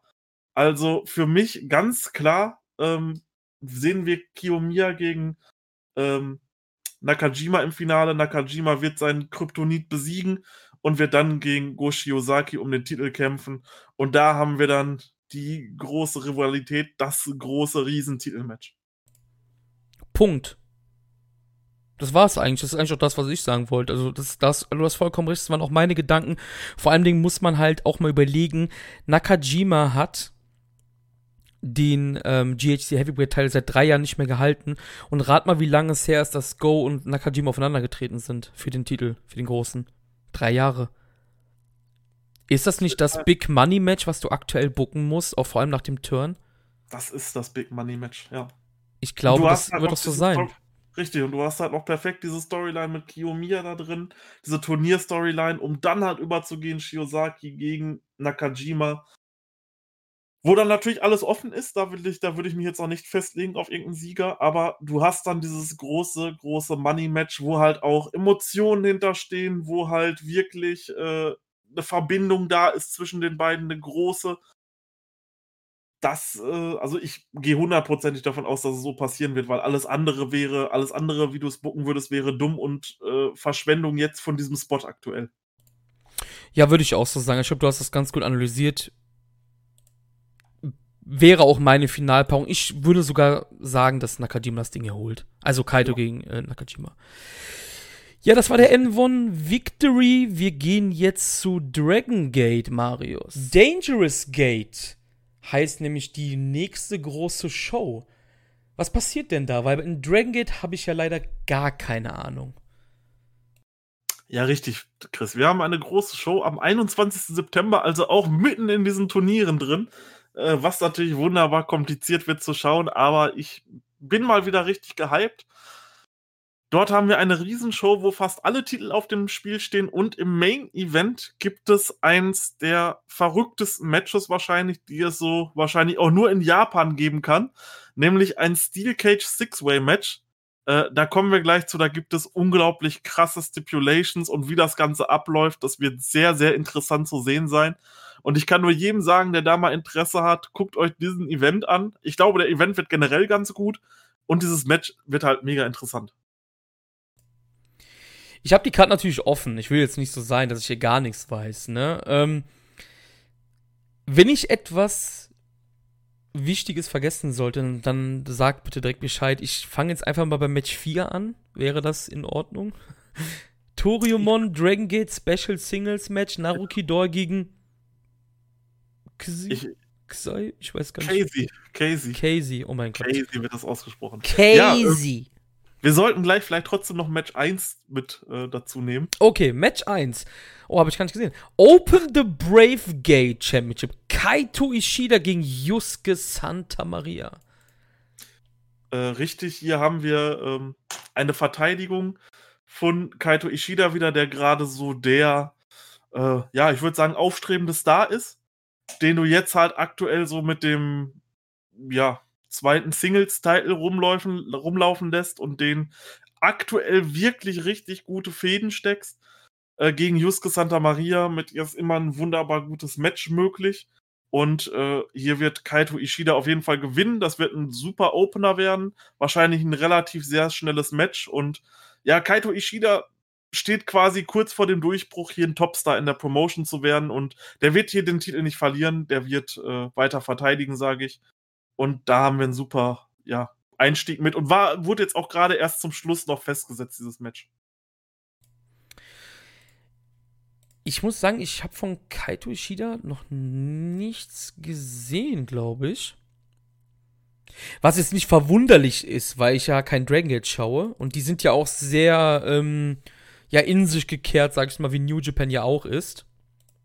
Da sind ja nie so viele Outsiders dabei beziehungsweise, oder, oder dass die irgendwo rumturnen. Biuske Santa Maria ist natürlich ein Begriff, ist ja klar.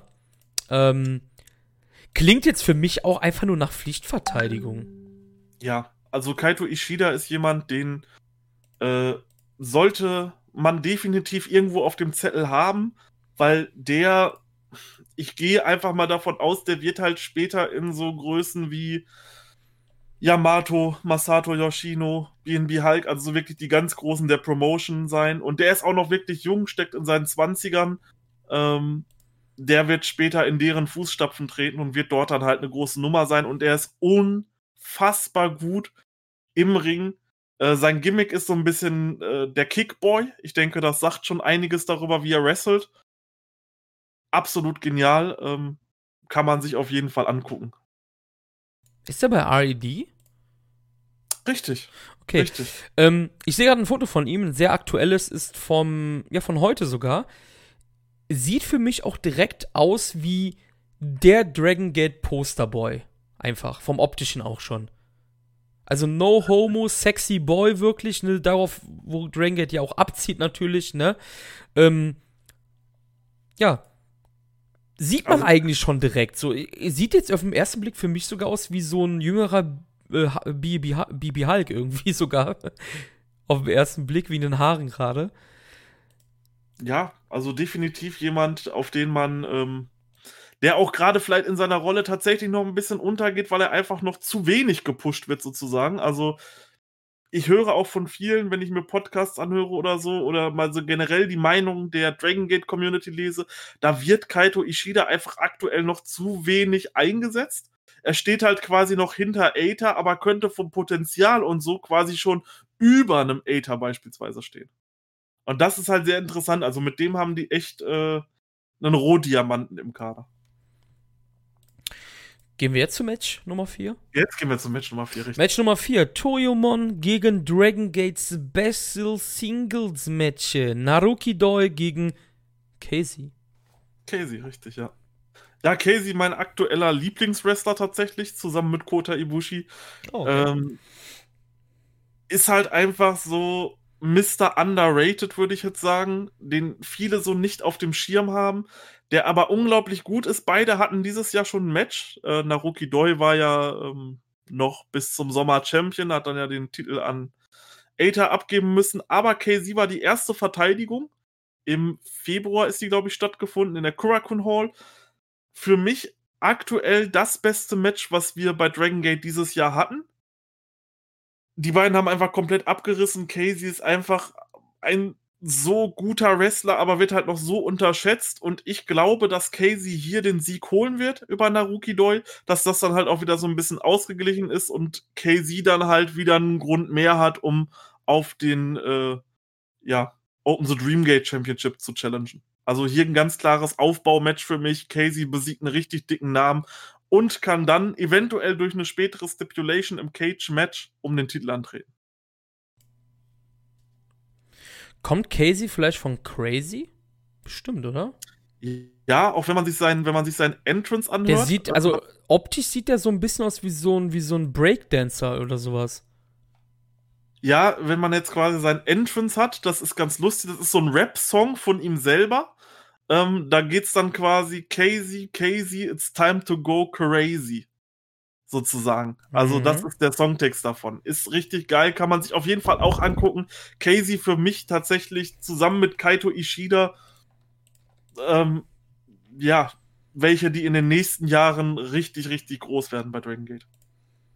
Ich glaube, ich habe sogar recht mit diesem Breakdance, weil der nennt sich auch B-Boy for Life. Sehe ich gerade. Ja, der hatte früher, auch wenn man den mal so anguckt, der hatte früher diese, ich weiß nicht, ob du diese, diese Caps noch kennst, die so hinten offen sind und so, nur mhm. von diesem Schirm haben und so, das ganz, ganz coole Sachen damals bei dem. Also hat da so ein, so ein, so ein bisschen so da diese Hip-Hop-Einflüsse und so. Mhm, ja, so und lag hatte, ich gar nicht so falsch, glaube ich. Richtig, und er hatte zum Beispiel auch äh, in seinem letzten Stable, was er angeführt hat, bevor dann halt der Stable War losging, Natural mhm. Vibes, die kamen quasi immer raus und haben, bevor ein Match stattfand, erstmal so eine Tanzeinlage gehabt. Und er hat dann quasi dazu gerappt. Also okay, richtig, ja. richtig geil, ja. Nächstes Match: Open the Triangle Gate Championship. Ben K, Strong Machine J und Dragon Dia gegen Takashi Yoshida, Kasma Sakamoto und Diamante. Ja, das ist, ähm, kann man vielleicht noch mal sagen, für die, die jetzt nur New Japan schauen, Dort ist ja der Triangle, also der Six-Man-Belt, ob der da ist oder nicht, ist ja eigentlich egal. Und das ist bei, bei, bei, bei Dragon Gate halt anders. Das ist ein wirklich wertiger Titel, wo auch wirklich gute ähm, Six-Man-Matches drum entstehen, weil die Liga weiß halt einfach, wie sie einen Six-Man-Match booken muss, um das halt wirklich interessant zu halten und um diesen Titel interessant zu halten. Und dort haben jetzt gerade so die, ich sage jetzt mal junge Generation, äh, Ben Kay, Strong Machine J und Dragon Dyer den Titel. Strong Machine J, viele werden wahrscheinlich seinen Vater kennen, Super Strong Machine.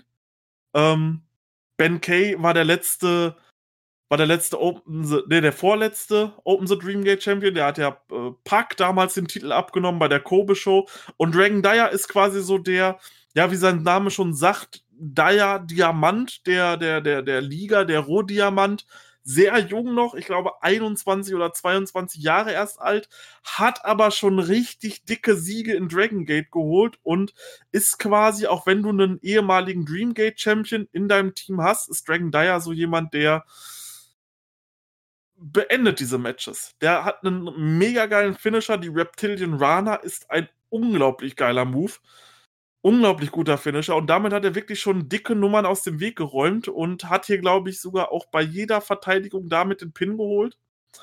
Das dann gegen ein Team aus RED.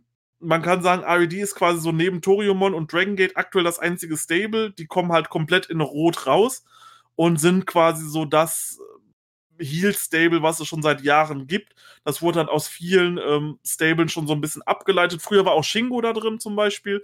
Ähm, Pack war früher in RED gewesen. Und das ist quasi so das Heal Stable. Da hat man so ein bisschen so den, den, den Veteranen Takashi Yoshida, ähm, einen sehr coolen Wrestler Katsuma Sakamoto, der früher auch tatsächlich mal bei der WWE war, bei NXT. Boah, der ist so kacke, ne? Echt? Ich finde den gar nicht mal so schlecht. Oh Gott. Also Sakamoto ist, ist in Ordnung. Ähm, und Diamante ist halt ein, ein, ein, ein junger Wrestler, äh, Riesenkerl mit einer auch halt als, als, als, als Luchador, ein Riesenkerl, aber zeigt auch mit seiner Größe total krasse Moves im Ring. Da hat man halt das Heal Stable, äh, das Heal Team mit, aber ich gehe davon aus, dass ähm, hier die Titel verteidigt werden. Ich muss auch dazu sagen, bei diesem Team, ich fand das so cool, weil man hier einfach so die junge Generation aufgefangen hat. Ich habe davon tatsächlich sogar ein Poster von den dreien, wie die die Titel haben. Um das Match mal abzuschließen, möchte ich gerne wissen für die Leute, die nur die New Japan Never Openweight Six-Man Tag Team Titel Matches kennen, was macht Dragon Gate besser als New Japan? Die halten die Titel einfach wertig. Also du hast wirklich äh, große Namen dort, die die Titel halten. Du hast sehr gute Titelmatches. Also du hast dann nicht irgendwie, dass dann der Z-Wrestler, das Team aus drei Z-Wrestlern gegen drei X-Wrestler vom Standing jetzt halt, wenn A das Beste ist, so nach unten halt, ähm, gegeneinander antreten, um dann irgendwo am Anfang der Card verbrannt zu werden, sondern du hast wirklich bei diesen Triangle Gate Matches immer ein gutes Match, teilweise sogar richtig gute Matches, die dann auch mal über 20, 25 Minuten gehen, wo, wo, wo dann richtig brutale Sequenzen drin sind in diesem Match und es wird halt einfach vernünftig gebuckt und als wertiger Titel gebuckt, der halt auch mal eine Show headlinen kann. Sozusagen. Ja. Mhm, okay. Ähm, nächstes Match. Open the Twin Gate Championship. Kota Minura und Jason Lee treffen auf Suzumu, Yokusuka und Dragon Kid. Ja, und durch äh, Kota Minura und Jason Lee, die sind bei der letzten großen Show äh, von Dragon Gate erst äh, Twin Gate Champions geworden, also Tag Team Champions. Die haben das Team aus Katsuma Sakamoto und BNB Hulk besiegt, die jetzt, ich glaube, zu dem Zeitpunkt fast acht Monate Champion waren oder so. Und haben es damit geschafft, vielleicht als kleiner Fun Fact, dass nun jeder Champion bei Dragon Gate unter 30 Jahre alt ist. Also es gibt keinen, der aktuellen Titel hält, der über 30 ist auch vielleicht so ein kleiner Fun-Fact, dass, dass das Dragon Gate jetzt halt sehr auf die Jugend setzt und auf die jüngere Garde. Und das haben wir eben mit Kota Minura und Jason Lee auch. Jason Lee war damals auch im Cruiserweight Classic der WWE zum Beispiel. Ist seitdem bei Dragon Gate, hat so ein geiles Kung-Fu-Gimmick, kommt immer raus mit so äh, Nunchakus und kann damit halt auch wirklich was. Ich weiß nicht, ob du die kennst, diese beiden Holz. Äh, ja, klar, klar. Ja, genau. Und da flickt der halt richtig mit rum, wenn er reinkommt, sieht richtig geil aus. Und Kota Minora ist jemand aus dem Mochizuki Dojo, äh, der letztes Jahr halt noch, ja, man kann sagen, so Young Boy ist er quasi immer noch, aber sie haben es halt geschafft, den Titel zu gewinnen. Und jetzt steht quasi so die erste Verteidigung gegen das Veteranen Toriumon-Team aus Susumu Yokusuka, der ja den All Japan Junior Titel jetzt die letzten Monate äh, hervorragend gehalten hat und Dragon Kid, auch jemanden aus der ähm, Toriumon-Generation, also den älteren quasi, bevor es Dragon Gate gab. Das Veteranenteam haben sie jetzt vor der Nase und das wird eine Pflichtverteidigung. Sie werden den Titel jetzt nicht direkt wieder verlieren, weil sie haben ihn gerade erst gewonnen. Ähm, ich denke aber, das wird trotzdem ein gutes Match, weil halt gerade dieses Jung und Alt wahrscheinlich sehr gut them thematisiert wird. Ich bin gespannt und was, was, was halt dieser Run von Minora und Jason Lee noch so bringen wird. Ja, um das noch kurz hinzuzufügen, Jason Lee hat gegen Rich Swan damals im Cruiserweight Classic in der ersten Runde verloren, nach 3 Minuten und 47 Sekunden. War auf derselben Card wie damals ähm, Fabian Eichner, der ja in äh, Imperium, also dem, ja, dem Ringkampf WWE Stable, sage ich jetzt mal, äh, dabei ist. Ja, jetzt kommen wir zum Main Event. Jetzt wird es richtig, richtig, richtig kompliziert. Es gibt ein Steel Cage Six-Way Match Dabei sind Yamato, Kai, Masato Yoshino, Eita, Bibi Hulk und Big R Shimizu. Wenn ich es richtig verstehe, ist jetzt schon bekannt, wie die alle reinkommen werden. Erstmal Shimizu, dann Kai, Yoshino, Hulk, Yamato, Eita. Und jetzt darfst du loslegen mit der Stipulation. ja, also wie das jetzt alles zusammenkam, ich fasse das mal kurz zusammen. Das waren halt in verschiedenen Shows gab es dann halt Matches um die Entry Order und dann war an jedem Ringpfosten waren so zwei ähm, oder ein äh, Umschlag befestigt und dann konnten die halt, wenn die irgendwen gepinnt haben, diesen Umschlag nehmen und da war dann eine Nummer drin, das ist dann deine Entry Number, aber es wurde dann halt nochmal diese Nummern ausgekämpft, also quasi wie beim G1 Briefcase. Und dann hat sich das nochmal ein bisschen umgeändert sehr, sehr kompliziert, wie das mit den Nummern kam, war aber trotzdem lustig mit anzuschauen. Und ja, das Match mal kurz zu erklären.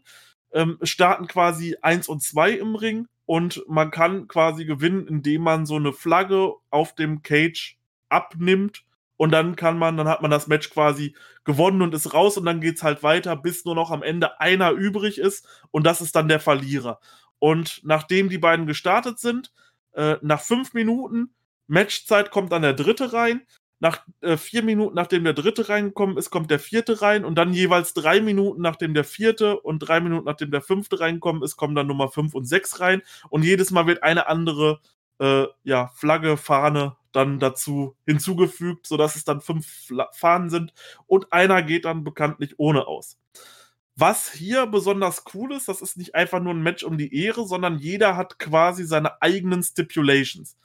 Und ähm, das ist sehr, sehr spannend. Die wurden dann halt von den verschiedenen Stables ähm, auch wieder nach Matches ausgekämpft und die konnten die dann bestimmen.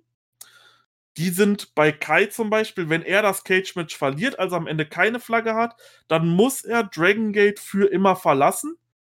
Schafft er es allerdings als erstes, den Käfig zu verlassen, indem er als erstes die Flagge holt, dann muss er sich dem Stable RED anschließen. Holt er sich jetzt als zweites die Flagge, passiert dort eben nichts. Bei Aether ist es, verliert er das Cage-Match, muss er RED verlassen und sich der Dragon Gate Generation anschließen. Schafft er es nicht als erstes, den äh, Käfig zu verlassen, dann muss er seinen Titel, er ist aktueller Dreamgate Champion, also der Hauptchampion, gegen ein Mitglied der Dragon Gate Generation verteidigen.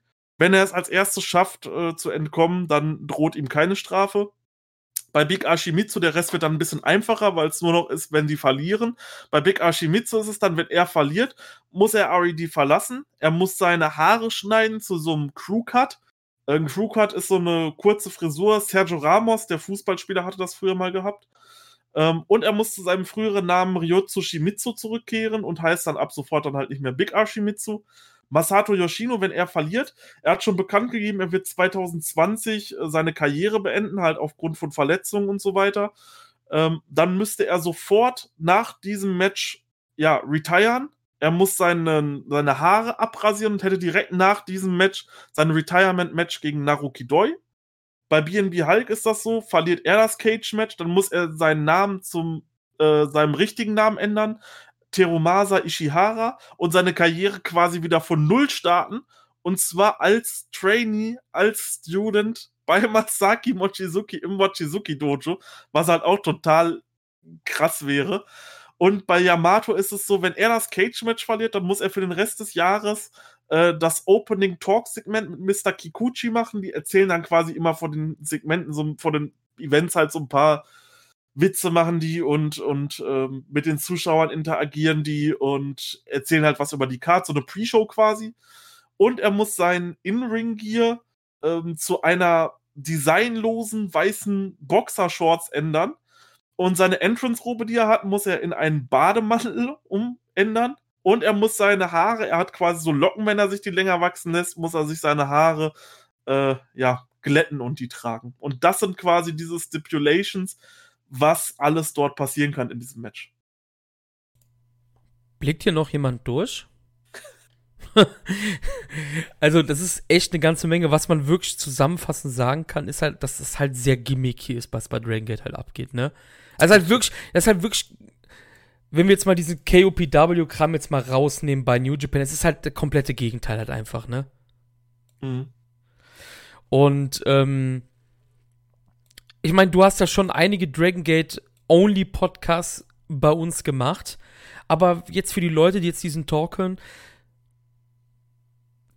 ja, für wen ist Dragon Gate eigentlich was? Für was für, für, für eine Art Wrestling-Fan? Was, was würdest du jetzt den Leuten sagen, warum sollten die jetzt einschalten beim Dangerous Gate?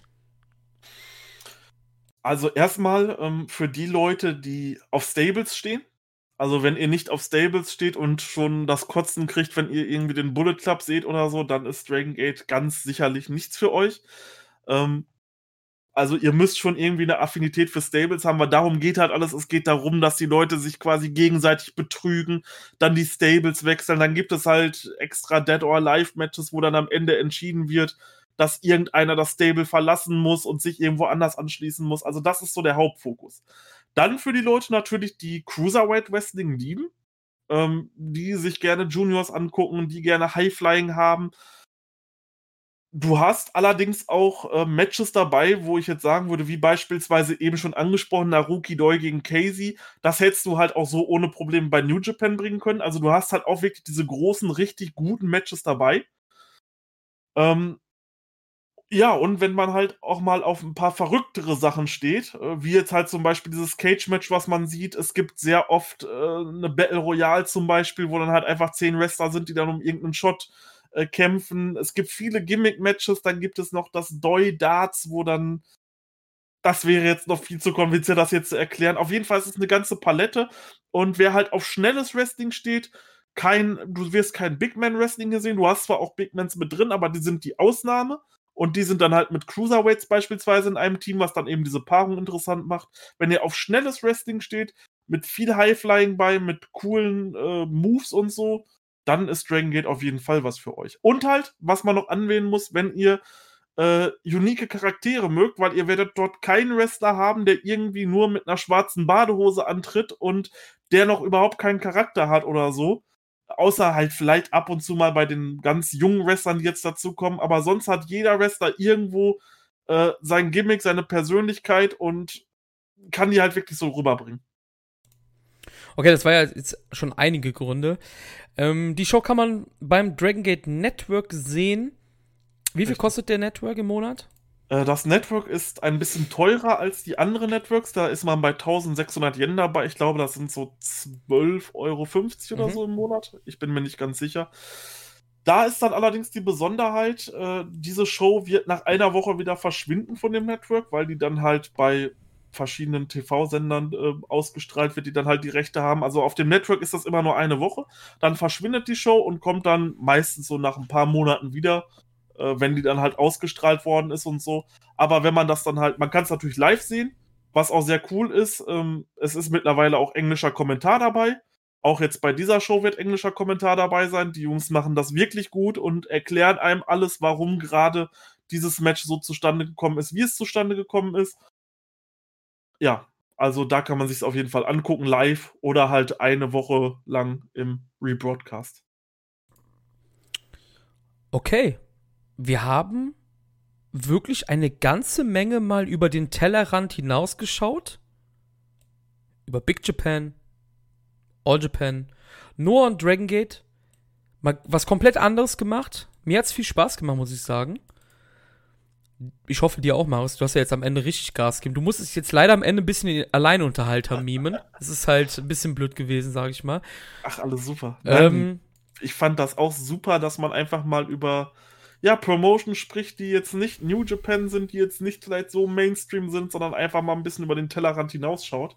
Finde ich, fand ich sehr, sehr gut.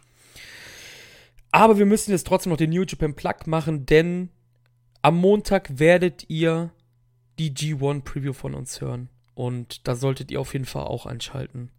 Weil das wird ja wahrscheinlich jetzt nach Wrestle Kingdom so das Wichtigste erstmal. Wir Richtig. wissen ja nicht, wie das alles abläuft. Ja, ich möchte mich bei dir bedanken, Maus, dass du mal wieder ähm, die Zeit gefunden hast, um mir hier aufzunehmen. Und ähm, ja, ich würde sagen, bis zur nächsten Folge Shuyaku Talk einfach. Ja, dauert ja, ja nicht mehr so lange. Ja, wahrscheinlich.